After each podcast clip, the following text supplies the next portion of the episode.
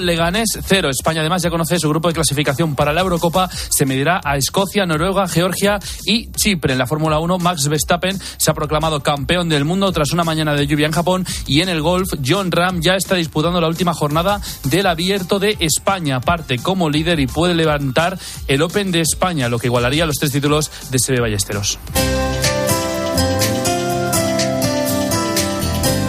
Bueno, pues con la, con la vida de uno de los santos que hoy han sido canonizados eh, por el Papa Francisco, vamos a comenzar el espejo. Álvaro Real, ¿qué tal? Buenas tardes. Buenas tardes, Guillermo. Estaba yo pensando que ahora que está tan de moda lo del storytelling, bueno, que te voy a contar, que las mejores historias, ¿a que no sabes cuáles son? Pues si me preguntas a mí, la de gente inspiradora, supongo, claro. Pues mira, mira, también son gente inspiradora. Las de los santos, porque es que mira, lo tienen todo, tienen pasión, tienen fuerza, tienen tensión, tienen un final feliz. Mira la de hoy. Se llama Artímedes Sati, le llamaban el enfermero santo de la Patagonia y así saludaba a sus enfermos. Buenos días, vivan Jesús, José y María. ¿Respiran todos?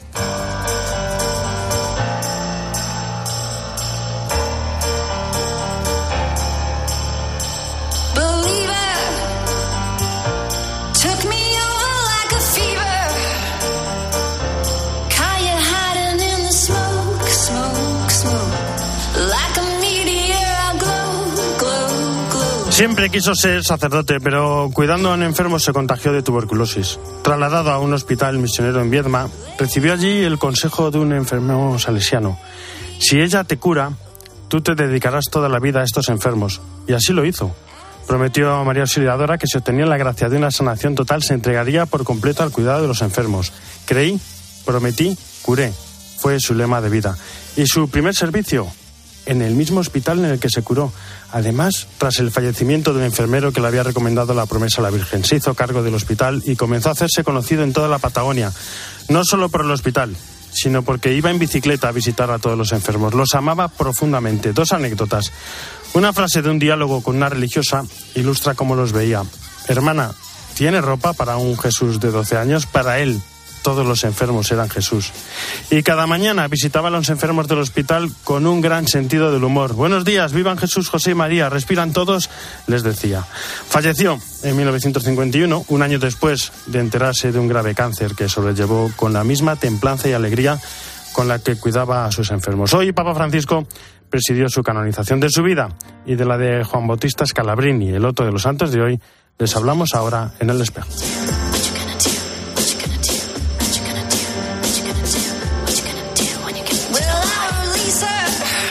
Hay historias más inspiradoras que las de los santos. Jesús Luisa, que están, ¿cómo estás? Muy buenas tardes. ¿Qué tal, y esta semana tenemos pues más historias de tenemos santos. también más historias. Bueno, ponemos a ellos dos que han sido, ¿verdad?, canonizados siempre por ese servicio y esa entrega en medio de un mundo que han sido luz han sido fermento en la masa.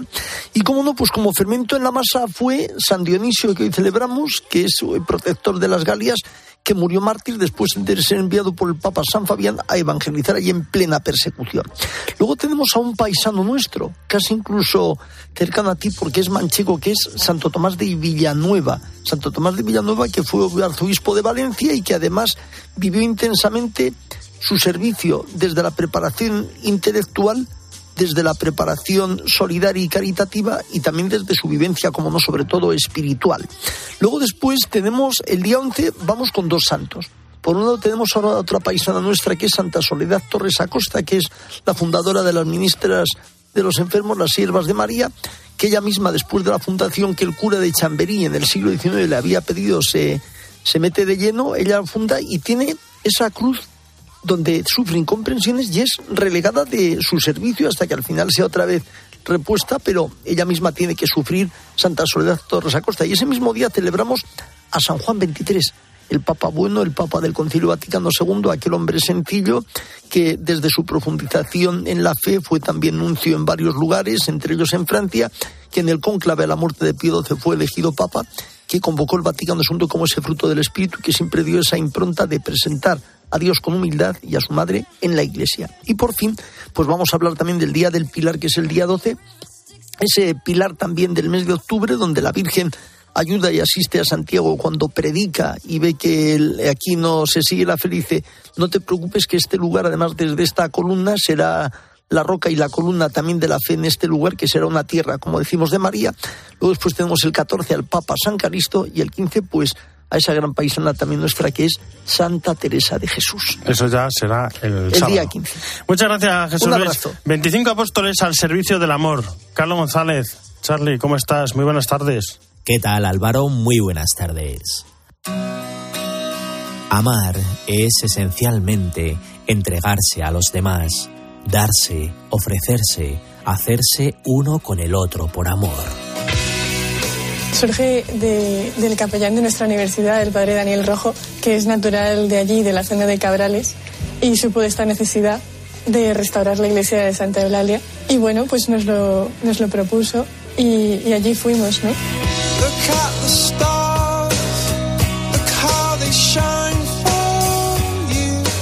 25 estudiantes de la Universidad CEU San Pablo, de la mano de su capellán, lo han dejado todo, se han ido hasta Asturias y han plantado su corazón en la parroquia de Santa Eulalia, restaurando hasta el último de sus detalles.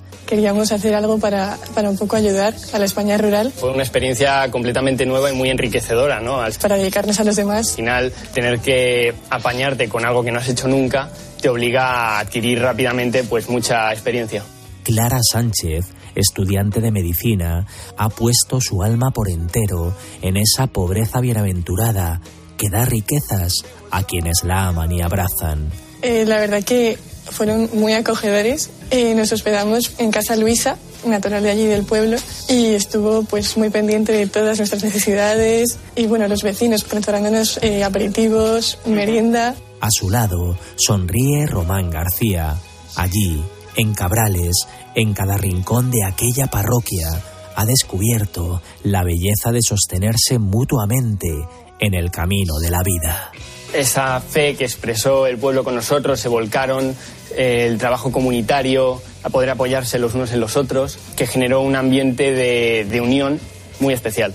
Este joven, estudiante de genética, se ha puesto al servicio del amor en mayúscula, ese que apenas conocía, pero que después de esta experiencia de fe, entrega y generosidad, ha seducido por entero su corazón de barro. El año pasado hice el Camino de Santiago y decidí que quería bautizarme, decidí que quería empezar este proceso de, de conversión y bueno, estoy preparándome para la- en la próxima Pascua poder recibir los tres sacramentos de bautismo, comunión y confirmación.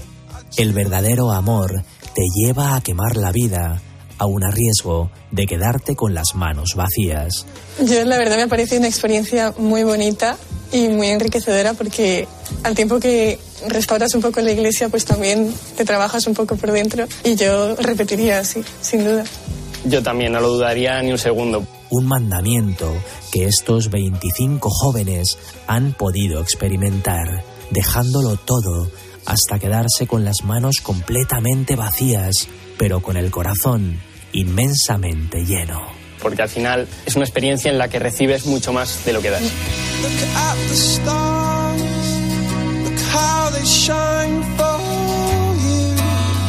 Muchísimas gracias, Charlie. Nos vamos a Roma a las 2 y 13, no era menos en Canarias. Eva Fernández, ¿cómo estás? Estamos de fiesta, canonizaciones. Duda, Muy buenas duda. tardes. Muy Bueno, buenas Dos tardes. grandes santos y una bella, bellísima homilía del Papa, si te parece. Vamos con ellos, vamos uno a uno sobre Juan Bautista Scalabrini, San Juan Bautista Scalabrini y su labor con los migrantes. Dice, el Papa es escandalosa la exclusión de los migrantes, es criminal, los hace morir ante nosotros. Ha sido, la verdad, eh, un- han sido unas palabras eh, que nos han dejado a todos eh, en silencio. ¿no? El Papa estaba explicando que caminar juntos es incluir al otro, es escucharlo, es eh, acercarnos a Él, es, es sentirnos todos pecadores, todos necesitados de la misericordia de Cristo, ¿no? Y animado a derribar las desigualdades y las marginaciones. Y, es, y ha sido entonces cuando, improvisando sobre lo que había escrito, el Papa ha lanzado este contundente mensaje. Nel giorno in che Scalabrini diventa santo. El día en el que Scalabrini se convierte en santo, quiero pensar en los migrantes. Es escandalosa la exclusión a los que los sometemos, es criminal. Les hacemos morir delante de nosotros y por esto llamamos al Mediterráneo el cementerio más grande del mundo. La exclusión de los migrantes es asquerosa, pecaminosa y criminal. No abrir las puertas a quien lo necesita, porque les excluimos y les mandamos a los campos de reclusión donde se les explota y son vendidos como esclavos. Yo les pregunto, a los que consiguen entrar, ¿los recibimos como hermanos o los explotamos? Os dejo ahí la pregunta. La domanda soltanto. El Papa, durante la homilía, que como decías, realmente ha sido preciosa, también ha confesado que le daba miedo cuando ve a comunidades cristianas que dividen el mundo en buenos y malos, en santos y en pecadores. Porque explicaba el Papa de esta forma, terminamos eh, sintiéndonos mejores que los demás y dejamos fuera a muchos que Dios quiere abrazar. Bueno, y sobre Artímedes Sati, un santo argentino que además lo conoce bien, decía que es un ejemplo vivo de gratitud. Sí, el Papa nos ha animado a agradecer a Dios todos los días eh, los dones que nos da, no olvidarnos nunca de cultivar esta relación viva con Él para, para no padecer esa feísima enfermedad espiritual que da todo por sentado, ¿no? Hasta el punto de convertirnos en cristianos que ya no saben asombrarse, que no saben decir gracias, que no muestran gratitud y que no sabemos ver las maravillas del Señor. È fondamentale saper ringraziare.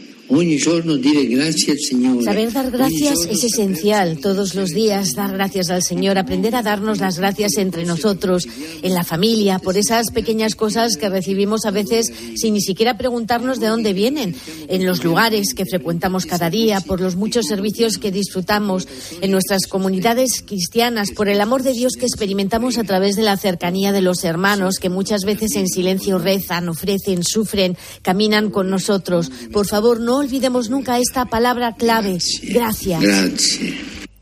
Lo tenemos claro, poco más se puede añadir, Álvaro. Eh, saber dar las gracias es esencial todos los días a Dios y a quien nos rodea. O sea que, gracias, Álvaro. No, muchísimas gracias a ti. Buen pranzo. Gracias. Buen arrivederci.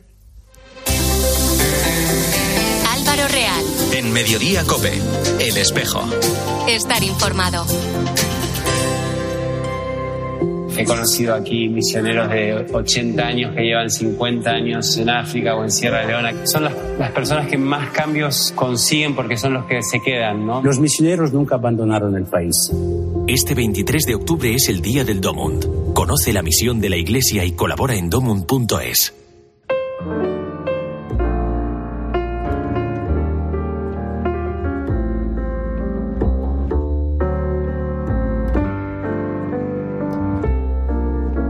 Mediodía Cope, El Espejo. Estar informado. Hay ciertos días en los que pienso en mi gente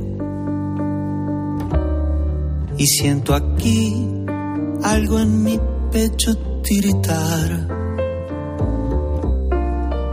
y me dan ganas de volverme transparente. Bueno, hoy es un día especial, no siempre tenemos una canonización tan importante como la de hoy. Artemides Sati, ahora sí que lo podemos decir, el enfermero santo de la Patagonia. Desde Buenos Aires, contento, feliz, pletórico, imagino. Esteban Pítaro, ¿cómo estás? Buenas tardes. Muy buenas tardes, Álvaro. Por supuesto, muy contento. Un día de fiesta porque además coincide con la festividad de San Valdivielso Sáez, que es el primer santo canonizado argentino. Y bueno, y hoy esta gracia, ¿no? Esta gracia de la familia salesiana que celebramos desde Roma, pero con fiestas y con epicentro y con ecos en toda la Argentina. Bueno, te dije que íbamos a hacer algún, algo especial, así que lo prometido es deuda. Mira, te traigo un regalo desde Roma. Acaba de vivir la canonización. Hablamos con el salesiano José Sobrero, secretario de la Inspectoría de Argentina Norte y durante muchos años misionero en Angola. José Sobrero, ¿cómo está? Muy buenas tardes. Hola, ¿qué tal? Muy bien, para vos, para tu audiencia, eh, contento, muy contento. Un solo detalle te digo, no he, no he viajado a Roma, estoy en Buenos Aires Ah. también, así que me he quedado en Buenos Aires para acompañar justamente la- las transmisiones que llegan aquí a, a nuestro país y, y lo que ustedes realizan también. Pero muchas gracias por esta invitación. Bueno, pues cuéntenos, porque algo conté al comienzo del programa, porque siempre repetía el santo. Creí, prometí, curé. Cuéntenos quién, quién fue Artemides Sati. Bien, eh, el, comienzo por esa frase que acabas de decir, eh, justamente porque va a ser la, el punto de inflexión de su historia personal.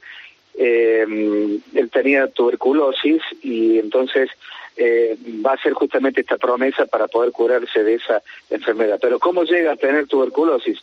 Eh, Artemides nace en, Italia, en un pueblo llamado Boreto, de Regia Emiliana, y con su familia emigran para la República Argentina en el año 1897. Ya Artemides tenía 16 años. Se establecen en Bahía Blanca, que es una gran ciudad en el sur de la provincia de Buenos Aires, y allí, en la ciudad de Bahía Blanca, eh, Artemides va a conocer los salesianos. Él quiere ser salesiano de Don Bosco, comienza, digamos, su etapa formativa, y en Bernal, también en la provincia de Buenos Aires, cerca de Quilmes, Quilmes él, eh, atendiendo a un salesiano con tuberculosis, él eh, contrae esa enfermedad.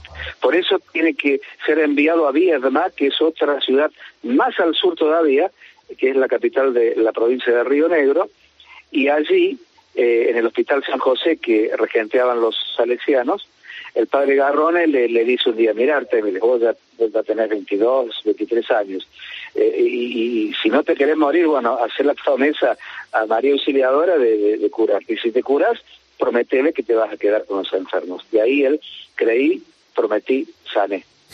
Esa bonita historia para, para también para, para todos los salesianos. Esteban, creo que también tú te querías, querías preguntar algo seguro, ¿no? A, a, a don José Sobrero. Justamente en torno a, lo que es el, la, la, familia salesiana, ¿no? Eh, sabemos de Laura Vicuña, Beata, también de Seferino Namoncurá. Eh, sabemos que en, en este camino de, de, Don Sati ya curando enfermos o acompañando enfermos, una de esas personas que se va encontrando es justamente Seferino Namuncurá, Beato. Eh, ¿es, ¿es, así? ¿Hubo un encuentro entre ellos? Eh, buenas tardes, buen día.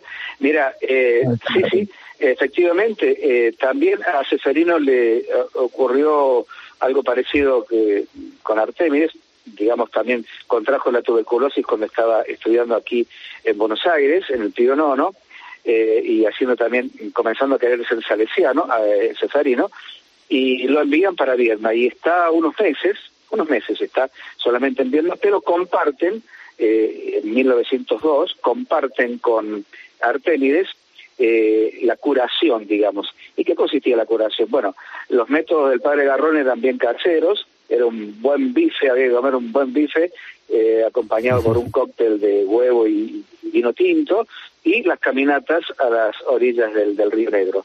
Eh, eso lo compartió Artemides con Seferino. Tan es así que Seferino cuando tiene que después viajar a, Roma, eh, va a escribir desde Roma eh, una, una tarjetita agradeciendo los favores que le hizo eh, el enfermero, el pone enfermero Artemides, ¿no? Los enfermeros estuvieron como enfermos y enfermeros, digamos, curándose, eh, cuidándose entre ellos, ¿no? Ese fue la, el dato histórico. Y luego como enfermero hay algunas cosas curiosas de, de Artemides Sati, por ejemplo, dicen de él que, que, curaba más con la palabra casi que con el remedio y otra de sus particularidades que le llamaban el santo de la bicicleta. Eh, el, la presencia de Artemides eh, se dice que era medicina, es decir, el remedio. Eh, él llegaba, bueno, con su su bonomía, su, su, su buen humor, etcétera, su don de gente, hacía algún chiste, bueno, desdramatizaba el tema de, de, de la enfermedad y, y, y, hacía sentir bien, no solamente a los, los que estaban enfermos, también ayudó a mucha gente al buen morir al buen morir.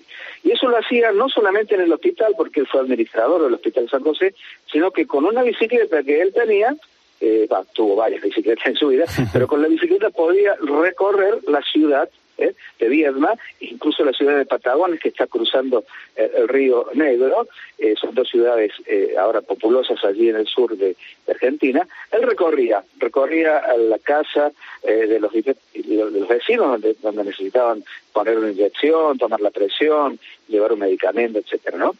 Por eso se le dice el santo de, de la bicicleta, ¿no? Esteban, la última. Desde hoy sí formalmente podemos hablar ¿no? del santo de la bicicleta. Ahora, sabemos también Artemides muy conocido, muy popular también en, su época, sabemos de la fama de santidad, pero fue elegido para acompañar la canonización de Don Bosco en 1935, pudo viajar, eh, es fruto de la santidad de la misión que San Juan Bosco soñó para la Patagonia, ¿no? ¿Cuánto cambió la vida de los salesianos en la Patagonia de aquellos primeros misioneros, luego en los tiempos de Sati, a lo que son los, los salesianos hoy misionando la Patagonia? Bueno, re realmente el panorama ha cambiado, ha cambiado también por, territorialmente se ha ido poblando, eh, se está poblando, se seguirá poblando en esta Patagonia. Eh, imagínense que los primeros misioneros eh, prácticamente trabajaba cada uno solo, con no, no había prácticamente comunidades. Después sí se comenzaron a, fundar, digamos, en, grandes ciudades, por ejemplo, Bahía Blanca, Viedma, bueno, y más al sur. Pero esa itinerancia del salesiano misionero eh, hoy, hoy hoy día no, no, no está dada tan tan eh, tan evidente, sino bueno, formando pequeñas comunidades. Y tampoco tampoco eh, pensemos que son tantos los misioneros salesianos. Por eso eh, hasta el Papa una vez comentaba, ¿no? Que el, el, los, les pide, nos pide a nosotros los salesianos que retomemos esta evangelización de la Patagonia, ¿no? La evangelización eh, como lo hicieron los, primeros. Claro, los primeros venían eh, misioneros salesianos venían de, Italia, por eso la mayoría eh, de los que podemos conocer eh, en la historia son, italianos. después hay, salesianos de la Patagonia, justamente, bueno, y esta Argentina Sur también tiene ese compromiso. En realidad, todos tenemos el compromiso de, de evangelizar la, la Patagonia, ¿no? Pues José Sobrero, muchísimas gracias por estar con nosotros en un día tan importante para, para bueno. todos, también para los argentinos. Muchísimas gracias. Bueno, bueno. Y un fuerte abrazo. El agradecido soy yo. El agradecido soy yo también. Te mando un abrazo fraterno para vos y tu audiencia. Gracias, muy amable. Esteban, antes de despedirnos, no nos olvidemos del, del otro santo, porque los escalabrinianos, la otra gran familia religiosa que estoy de fiesta, también tienen una gran labor ¿no? en, en América. Sí, además es muy simbólico porque de, de, de, norte a sur, de sur a norte, los escalabrinianos en toda América Latina, por lo pronto sabemos histórica la presencia en lo que ha sido, eh, lo, eh, lo, que es lo, acompañando a los migrantes hacia Estados Unidos, los migrantes centroamericanos, fundando casas en la frontera, en el camino, donde los migrantes son acogidos, son apoyados legalmente, se les da asesoría legal, son sanados, eh, son incluso educados con clases de inglés. Y, y, muy interesante además porque así como alguna vez la congregación de los escalabrinianos se reinventó porque nacieron para atender y apoyar italianos migrantes a América y luego se extendieron a todo el mundo, también se reinventaron en los últimos años muy especialmente para montar una red de apoyo con casas que apoyan a los migrantes venezolanos en toda América, no tan solo en la salida de lo que es Venezuela, en la frontera con Colombia, con Ecuador, sino en gran parte de los países de la región. Los escalabrinianos también celebran con los salesianos y todos lo hacemos, ¿no? Porque estas dos familias nos recuerdan que no estamos solos desde nuestras realidades eclesiales. Y encima hoy, ¿no? Juntos. Y encima hoy que, como bien decía, se celebra San Héctor Valdivieso, ¿no? El primer santo nacido en, en Argentina, ¿no? Se, se une como, como que todo está unido. Sí, providencialmente, ¿no? Eh, y además una santidad que trasciende fronteras, de vuelta a la historia de los migrantes, San Héctor Valdivieso Sáez, eh, descendientes de españoles, pero que luego de hecho concreta su martirio y vive su vida de santidad en España, lo mismo que Sati, eh, de alguna manera eh, como migrante italiano en la Argentina, tomando la posta de los salesianos, pero esta doble dimensión, estos ciudadanos internacionales, estos cristianos que no conocemos frontera, me parece sí. también esto se reafirma por, por supuesto con el mensaje eh, de los al final, ¿no? al final, juntos, al final los santos no tienen nacionalidad, simplemente, simplemente sí. son santos. Esteban Pítaro, un fuerte abrazo. Y, camina, y caminamos juntos todos. Eso un abrazo es. enorme. Hasta la semana que viene.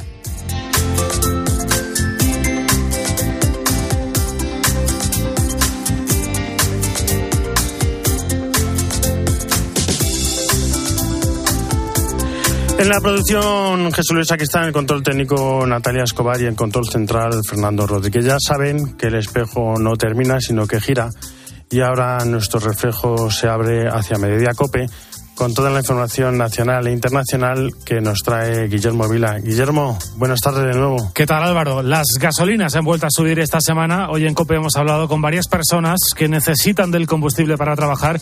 Lo contamos ya mismo en Mediodía COPE.